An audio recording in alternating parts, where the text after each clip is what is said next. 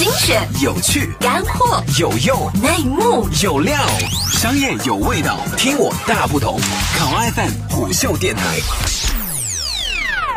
大家好，这里是虎嗅电台，欢迎收听，我是浩南。十一月一号，据知情人士消息显示，腾讯音乐娱乐集团已邀请投行经办其首次公开募股，筹资额至少十亿美元，而此轮融资后，TME 估值将达到一百亿美金。除此之外，腾讯将向战略伙伴和独立厂牌出售约百分之三的股份，通过股份持有与音乐厂牌建立合作关系，置换版权，进而保持腾讯自身在音乐市场的优势。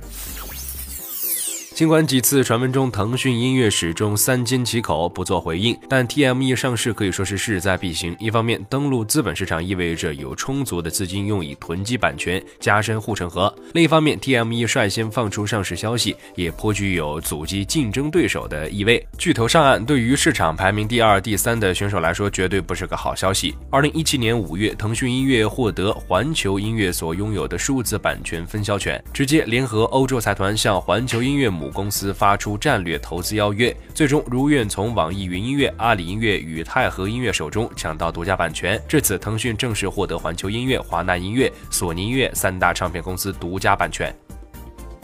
截至二零一七年九月底，腾讯音乐已经与二百多家数字音乐版权方达成了合作协议，音乐曲库数量已经超过了一千七百万。在囤积货量足够大、用户数足够多的时候，想要赚钱并不难。腾讯音乐盈利模式面向 C 端和 B 端，针对普通用户主要有付费收听、数字专辑售卖、QQ 音乐绿钻会员等；B 端则主要是版权曲库转售，可进一步摊薄高昂的版权成本。而收入的主要来源应该在另外一个产品。全面 K 歌，在不存在额外版权成本的情况下，这款 K 歌社区拥有四点六亿注册用户，二零一六年末日活跃用户数就超过了三千五百万。而值得注意的是，与腾讯之间火药味最浓的是网易云音乐。从资本运作层面，腾讯音乐却更胜一筹。二零一七年四月，网易云音乐完成了七点五亿人民币 A 轮融资，估值八十亿，而腾讯在 IPO 筹资十亿美金后，估值达到一百亿美金，体量之间的差距一望而知。同时，为了留住用户，网易云音乐也开始以草根歌手或有潜力的音乐人的翻唱版本代替未拿到独家版权而必须下架的歌曲。可以预见，网易云音乐未来将会继续自己的独立音乐人培养计划，以应对来自腾讯的挤压。尽管此前国家版权局约谈了环球音乐、华纳音乐等二十余家境内外的唱片公司，要求避免授予独家版权，但显然独家版权争夺战不会就此停止。根据公开资料显示，二零一八年八月，腾讯音乐与华纳音乐的独家版权授权到期，同年十二月，其与索尼音乐独家版权到期。一年之后，这场争夺战将再次打响。